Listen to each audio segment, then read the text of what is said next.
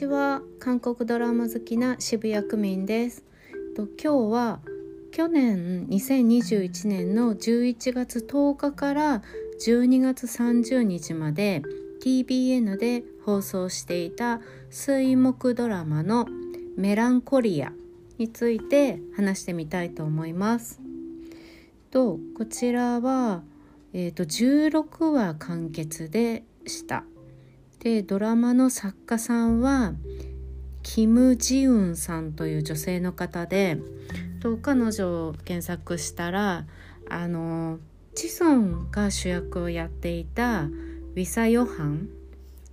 これも去年でしたっけ？それを書いてる、えっと、ドラマ作家さんでした。今まで4作ぐらい書いてきたようです。でこの「メランコリア」の視聴率なんですけどまあ普通な感じです。一番良かった時はえっ、と多分9話ぐらいがすごく良くてって言っても3%ぐらいで最後も2.5%ほどで終わっているのでまあケーブルテレビ的にはよくある普通でした。で私も最初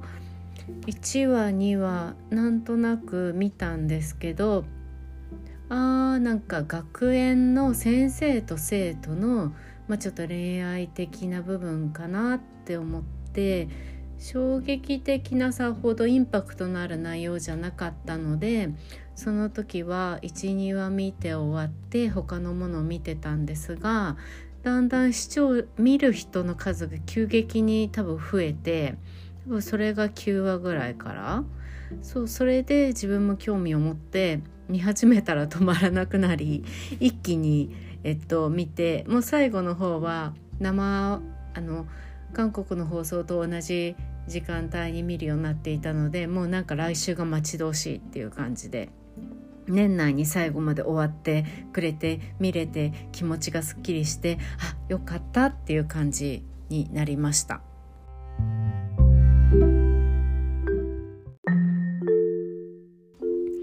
ンコリアのあらすじを暴露をあまりせずにお伝えするとここ数年ある韓国の、まあ、学校を舞台としたドラマでその学校は特権階級が行くような、まあ、高校。でそこに、まあ、数学に長けた女性の先生が来て数学を純粋にその先生は愛していて生徒に教えようと思っているけれども学校側は、まあ、スペシャルな学校卒業生を生み出したい。であの保護者からやっぱり寄付金とかそういうまあ利権のある親たちの子供をまあ優先して、特別待遇するような学校なのでぱりあの能力がある子というよりもその親を持つ生徒たちをメインに、まあ、特別数学クラスみたいなのを作って、まあ、数学オリンピックとかに出して、まあ、学校を有名にしていきたいみたいな感じで。もうこの女の先生はそういう考えではない。でそこにとあのすごく天才的な能力を持つ数学が得意な男の子。8歳ぐらい？で、M、アメリカの MIT に入学したような男の子がいてで彼はまああのこうまあいろいろ心を病んだり事件があって病んだりしてで普通にこの学校に入ったんですけどやっぱり数学をすごく、まあ、できる男の子でその彼と、まあ、数学を愛する女性の先生をメインにしたストーリー展開です。でその中にやはりあの学校を、まあ、大きくしていきたい、まあ、財閥系のお金持ちの理事の理事になりたいまあ、娘さんですよね今この学校を仕切っているむす、まあ、長女理事のお父さんの下で働いている、まあ、長女と、まあ、そのそのお父さんに2人娘がいて、まあ、妹さんがいてその2人のどっちがそのお父さんの、まあ、財産を受け取るかっていうのでその2人の姉妹もすごく争っている。でその長女の方が基本的に、まあ、この学校を全部面倒を見ているっていう形ででこのまあ兄弟の、まあ、やり、まあ、なんていうの？バトルっていうのもその学校運営に関しての一つの種になってきてで結局この学校その長女の方の人が学校を収めてで親御さんたちにもまあいろいろのトップに立つような感じになってるんですけど、まあ、彼女自身にも、まあ、娘がいてで、まあ、娘もやっぱりその特殊クラスにその人は入れるのでやっぱりそうカンニング的なことを、まあ、推奨するっていう感じになったりとかでまあそれをやっぱり不正だって言ってこの数学の女性の教師とこの男の子はまああの暴露したいんだけれども自分たちが在校していた時には暴露ができずそれが数年後になってっていう感じですね。うん、あの最初にこれある意味この数そういう学校のまあ何？最近あるスカイキャッスルとか今年あったようなハイクラスとかそういう韓国ドラマのまあ子供のが学校に対して親がすごく介入してくるっていう教育熱の問題を、まあ、描いているっていうのもありつつこの全体的に見るとそう全ストーリーを通すと数学を愛してる先生と生徒。であとこの男の子は卒業しなかできなかったんですけどその後にもやっぱりあのでこの女の先生も辞めさせられたんですけどその後にも一人まああの天才的な数学の女の子が来てでまあその女の先生と偶然縁を持ったりするんですけどなぜまたこの学校にこの子が来るんだっていうまあ当たり前、まあ、いつも韓国の中ですごいうちわ同士で全てストーリーが成り立つっていうまあ当たり前なんですけどドラマだから。あわざわざこの学校に入れなくてもいいのに。でもまあこの学校が舞台だからなっていう感じでまたその天才的な女の子が出てきてまたその子もすごくニコニコしていい子でっていう数学を全部を通して結局ベースが数学になっててその上にその学園のストーリーがあるから個人的に私は見ていてなんかすごく何ですか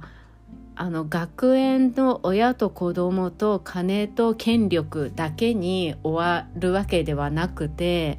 見ていてすごく何綺麗数学って私は結構綺麗なものだなって思ってるのでストーリーが貫かれてるんじゃないかなって数学をベースにすることによって、うん、思ったっていうこととあとこの女の先生とまあ天才的な数学ができる男の子学生のやっぱり彼彼女たちは数学をベースに見ているから何あの下手な感情とかそういうものではなくて人格が結構個々がしっかりしていてなので何か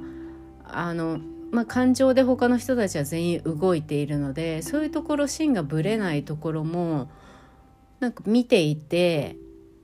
あの生き生きることが下手だなっていうのはすごく思うしでもそれが真っ正直で正しいことっていうのも分かるんだけど歯がゆい思いを感じながらもやっ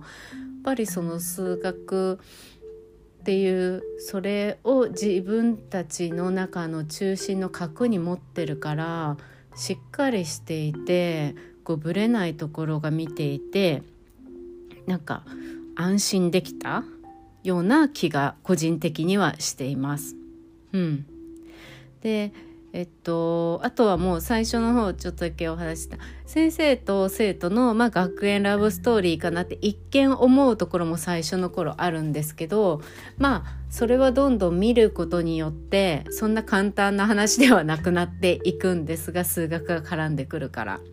でもなんか私の世代だと最初ふってそう思った時に昔あのタッキーと松島菜々子さんが出てたあの高校の先生に恋をする滝沢君が恋をして先生の方もいいと思うっていうすごいそのあれを思い出してあやっぱりこういうストーリーってなんかいいよなってまあ2人がそれぞれ綺麗だからっていうのもあるんですけどすごくなんとなくその辺でもなんかちょっとドキドキするところもありました。うん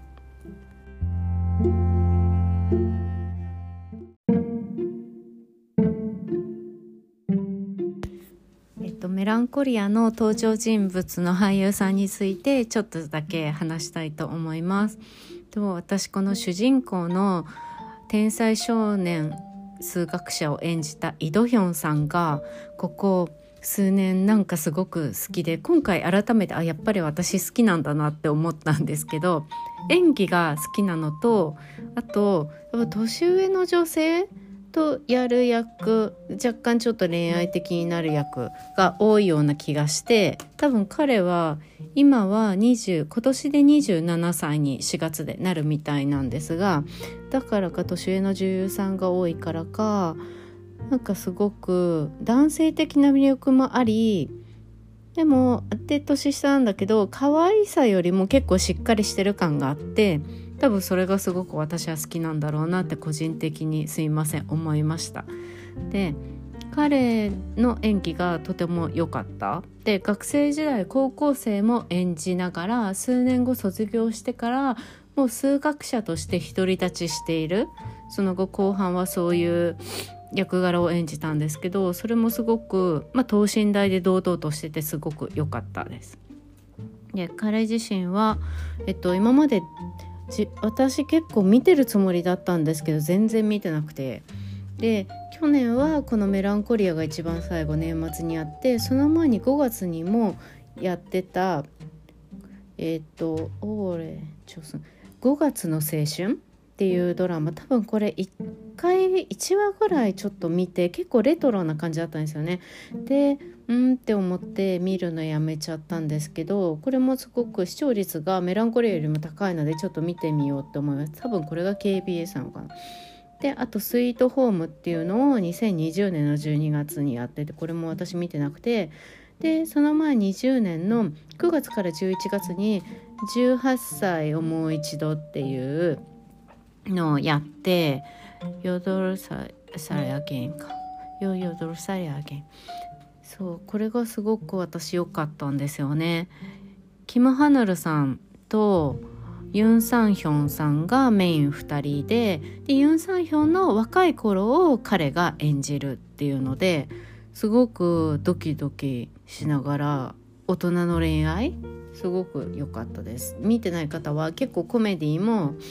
ユン・サンヒョンさんだからうまいので笑いながら見れるながらもすごく何？心に響くのですごくおすすめです。でこの時にそうだ。あのキム・ハナルさんのことをに気に気がある野球選手で出てくるのが最近すごくあの人気があるオジオゲームにも出てたあの仮面かぶってて警察だった人。で今ちょうどあのトケビの目が腫れぼったい方の人と一緒に出てるうんあの一緒にドラマに出てる俳優さんなんですけど彼もすごいここ1年でグッと出てきて、うん、最近すごく目にするので結構18歳もう一度はもうすごくおすすめです。まだ見てない方は見てください。でその他にもあれなホテル・デ・ルーナにも確かに出てた。であ掃除をまずしましょう。これに出てたのは知らなかったです。あとそう。それ一番よりごに見た。あのこの私が大好きなこのえっとシン・ヘソンさん女女優のシン・ヘソンさんとヤン・セジョン君のドラマに確かにこのヤン・セジョンの甥っ子？アン・ヒョソプの同級生として確かにイ・ドヒョンさん出てたんですよね。そうだそうだ。すごくその時は覚えてます。でその前にスルギローンカンパンセーファールに出てて多分これが一番最初みたいで2017年の放送で。でこれ何に出てたのかはちょっとわからないんですけどだからえっと、4年間ぐらいですごくいっぱい。でもう最後は主人公とかになってるんですごく将来有望。って思いながら多分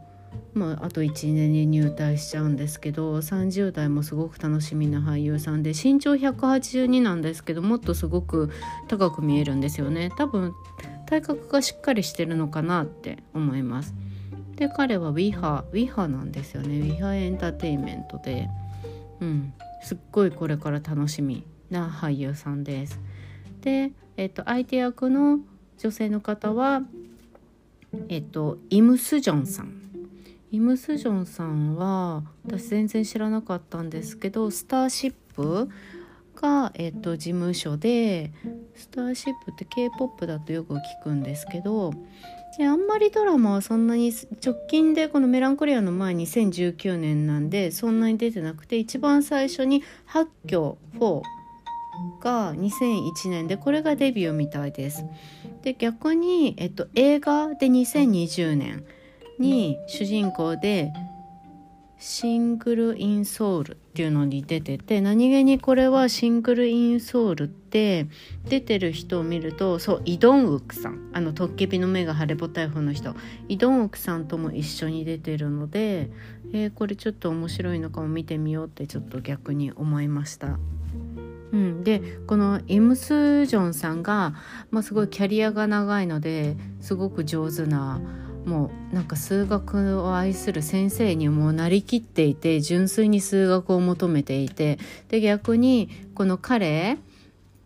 このペクスンユっていうんですけどこのイドヒョンさんの高校生の時の役名がペクスンユ。からこの先生に対する愛情を多分彼女は分かってるんだけどそれをうまくポーカーフェイスとかでかわす。すごいなんか感情を顔に出さない。でも若干なんか感じてるんじゃないかなって見てる方に思わせる。すごくそれが演技が本当に上手で。うん。いやすごいさすが韓国の女優さんっていう感じでした。はい。なのでこの2人の演技はすごく見どころです。でもう一人さっきちょっとお話ししたこの学校をどうしても自分のものにしたい理事になりたい長女の方はジン・ギョンさんっていう方ででもこれは韓国ドラマを見ている方は絶対見たことがある何気にこの方 YG だったんだなって思うんですけど一番自分が覚えている記憶の中では「ハナプにねぴょん」って「ハナプにねぴょん」あのアフタースクールのゆいが出てた土日の週末ドラマで何にこれ2018年から19年なんですけどあのなんだそうゆいとあの人を殺しちゃったお父さんで服役してて出てきてパン屋さんを確かやるんですよね。でそのお父さんと再婚する役で出ていたっていう記憶がありますこのジン・ヒョンさんってあジン・ギョンさん。でそしたら他にもあの「何万ドクターキム・サブ」の1と2にも出てるしっていう感じなんですよねドラマだと。でも私もっとすごく見たことがあるような気がして、うん、でも彼女が今回この何ですか？ハイクラスとかああいうなんかあのスカイキャッスルのああいう狂ったような先生もう理事とかそういうの役をやるっていうイメージがなかったんででももう彼女の顔見慣れてるから違和感はないんだけど今までちょっとしたもう有名な脇役主人公の脇っていう感じだったんであこんなになんかメインに立ってくるんだなってちょっとこれからポジションが変わるのかなっていうのを若干感じました。うん、であとはああとは他にちょっと見ていただきたい、うん、あのなんだろうなすごくかわいそう。両親お父さんは多分あの国の国会議員みたいなのやっててお母さんは女優さんででそれに生まれた娘であの役名がソン・エリンって言ってこの高校生のイ・ドヒョンさんのことをまああの子供の頃から多分学校が同じような感じで、まあ、好きだったんですよね。でソン・エリンは結局、まあ、両親がソン・エリンに花道をやっぱり作ってあげたいからまあいろんな手を回すんですよね。彼女自身は多分勉強して普通に優秀なんだけどそれ以上に一番にするっていうことででそのエリンもそういう親のもとで生まれてきてすっごく心の中にずっと多分葛藤を持ちながらずっとやってきてでもうどうしてもやっぱりイ・ドヒョンがこのイム・スジョンさん先生に関心があるっていうのもやっぱ女性だからすぐに気づくからそういう自分は悪いことをしたくないんだけれどもその彼の気持ちを振り向かせたいっていうかもうその多分彼女の心の中の葛藤ってとんでもないくらいに暴れまくったりもうなんか嵐ぐらい泣き続けてたりとか大変なんだろうなかわいそうだなって思うような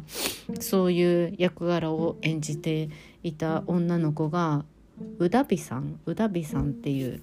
女優さんみたいですごく彼女も上手でした。で彼女ってああの他に私は見たことなくって別にそこまで興味もなかったりするんですけど「ライフオンって去年2020年11月から今年の1月12日で終わるみたいまでやってたんですね。ファンミニョンあのニューイストでプデュワナワンだったファン・ミニョンが出てるあれにドラマに一緒に出てるみたいです。であとはもう皆さん韓国ドラマ見てる方には常連のあのスーパーマンが囚わったであの2人男の子のがいる。サランちゃんと仲良かった、うん、あのお父さん役お父さんのジャン・ヒョンソンさんもうこの方はもう1年に45回見るんじゃないかっていうぐらい本当に有名な方で何気にこの方も YG でこれがあこの方がソン・エリン役の彼女の、まあ、お父さん役であの、まあ、国会議員をやってるようなで本当にこの人って演技うまいなって悪いんだけどなんかすごいある意味ちょっと笑っちゃうようなコメディにも見えなくもないしでもすごい悪い感じ、うん、っていう。で逆にこの、まあ、奥さん役のそのソン・エリンのお母さん女優さん役まあ女優さんである人なんですけどこの人があビョン・ジョンスさん。でこの人って私どっかでも見たことがあるような気がすっごくするんですけどでもそんなに見たことがない。うんなんかドラマを彼女が出たドラマを見るとさほど見たことがないなって「オンニヌンサラ行った」っていう2017年のはなんとなく聞いたことがあるけど見たことはなくてでもどっかでなんか同じような感じの役をやってるの叫んでる風景がすごく馴染みがあるので見たことがあるような気がしました。であとはちょっとイ・ドヒョン君のまあ、あの役柄上でお母さんの役をやってるペク・ジゴンさんっていうこの方は今3つぐらいに並行してドラマ多分出ててメランコリアが年末で終わってあと今スエさんがやってるゴンジャクト氏っていうのにも出ていてあと今ちょうど私も見てるんですけどあのブラックピンクのジスとあの彼が一緒に出てるあの彼っていうあれ？えーとスノードロップだよね。のえっと出てるえっとスノードロップ。ソルガンファにも出てます。ソルガンファでは結構重要な役。うん。で出てます。うん。でみんな見たことがあると思う。であチョン・ヘインそうだね。ジスト・チョン・ヘインだ。でこのお母さん役の人一番あのカンナム美人のあのお母さん役だった人だったりもします。彼女もすごいよく見かける女優さんで。なので女優さんとか配役の方たち俳優さんたちはみんな結構韓国ドラマ好きだったら見たことがある方たちなのでそういう意味でもあの演技を見ていただくだけでもすごい面白いと思います。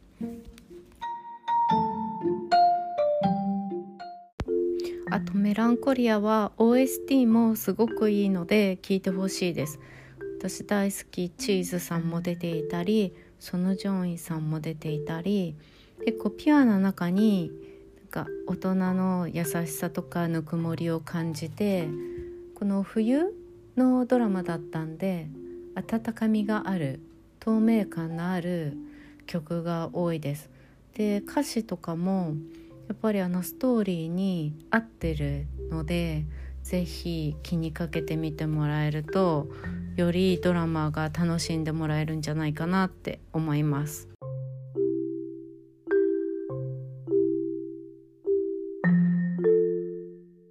最後にちょっと補足でメランコリアってどういう意味なんだろうって思った時にが調べると憂鬱とかうつ病とか、まあ、メランコリーって晴れ晴れしない気分っていうので使われるみたいです。韓国語でメランコリアって書くと L が R がすごく多いので結構面白いです。であと最初の方の結構最初の5話ぐらいまでの先生がこのイム・スジョンさんがイ・ドヒョン君をある意味こういろんなとこ連れてったりとかもちろん数学を愛しているからこそそういう生徒にあの手を出手助けしてもういろんな世界を見せてあげたいって思うの分かるんですけどこれは周りに勘違いされても当然だよなっていう結構ストーリーの組み方ですごく結構日本人が見たらこれはありえないだろうってまあ韓国的にもそうだと思うんですけどそれをここまでちょっと突っ込まれあんまりないのが逆に不思議って思ったりもしましたそれもちょっと面白い韓国ドラマ的にストーリーを早く展開させるためにやってるのかなって思う感じでした。で最終的に、えっと、自分の中ですごくこのドラマはあ2021年最後にこのドラマ見れてよかったってすごく思って満足できたドラマで星5つっていう感じです。はい、日本にいつ来るのかってネットフリックスでもやってないみたいでなんか海外とかにはフィリピンのなんかテレビ局への放送しかしてないみたいなのでいつ日本に来るのか分かんないですけど来たら地味だけどすごくいいドラマなのでぜひ見てほしいです。であと一つさっきちょっと一番最初の方でウィサ・ヨハンを書いた作家さんだってお伝えしてそう書かれてるんですがウィサ・ヨハン去年だっけって私ちょっと言っててでもそれは2019年結構前の話でしたそうチソンが去年やったのはあれですよねハンジのでしたよねそうだそうだって思い返してふって気になったので訂正です。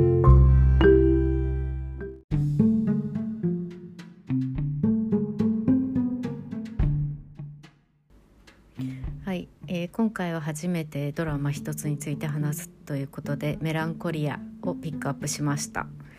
えー、ついつい長くなってしまって俳優さんとかにも触れていると短くできないのが反省点です、